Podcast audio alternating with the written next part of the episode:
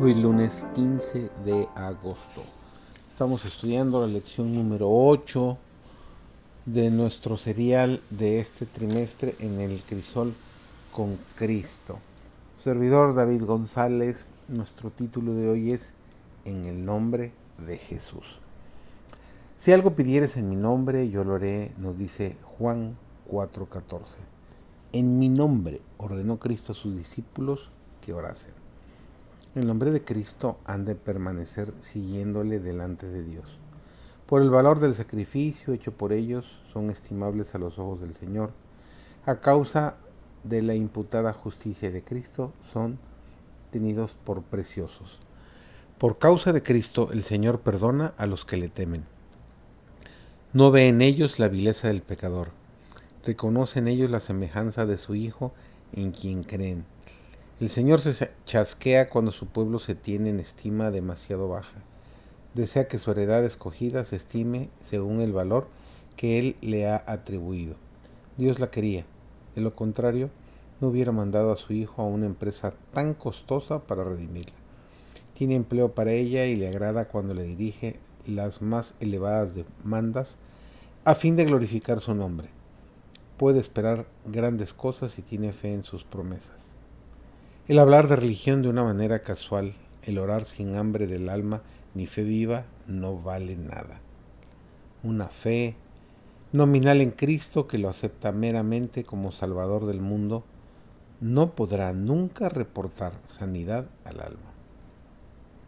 La fe que salva no es un mero conocimiento intelectual de la verdad, aquel que aguarda hasta tener conocimiento completo antes de querer ejercer fe, no puede recibir la bendición de Dios. No es suficiente creer acerca de Cristo, tenemos que creer en Él. La única fe que nos beneficiará es la que lo acepta como Salvador personal, la que se apropia de sus méritos para nosotros mismos. Muchos estiman la fe como una opinión, pero la fe salvadora es una transacción por la cual aquellos que reciben a Cristo se unen a Dios por un pacto. La fe verdadera es vida. Una fe viva significa un aumento de vigor, una confianza implícita por la cual el alma llega a ser una fuerza vencedora. Los discípulos se reunieron para presentar sus pedidos al Padre en el nombre de Jesús. Sabían que tenían un representante en el cielo, un abogado ante el trono de Dios. Con solemne temor reverente se postraron en oración repitiendo las palabras impregnadas de seguridad. Todo cuando pidieres al Padre mi nombre os lo dará. Hasta ahora nada habéis pedido en mi nombre. Pedid y recibiréis para que vuestro gozo sea cumplido. Lo encontramos en San Juan, el capítulo 16, los versículos 23 y 24. Extendían más y más la mano de la fe con el poderoso argumento, Cristo es el que murió, más aún el que también resucitó quien además está a la diestra de Dios, el que también intercede por nosotros. Mientras los discípulos esperaban el cumplimiento de la promesa, humillaron sus corazones con verdadero arrepentimiento y confesaron su incredulidad.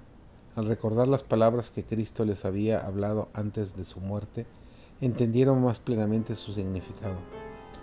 Cuando meditaban en su vida pura y santa, sentían que no había trabajo demasiado duro ni sacrificio demasiado grande, si tan solo pudiesen ellos atestiguar con su vida la belleza del carácter de Cristo. Que ese carácter de Cristo sea el carácter que tú anhelas tener para que pronto estemos viviendo con nuestro Señor por eternidad.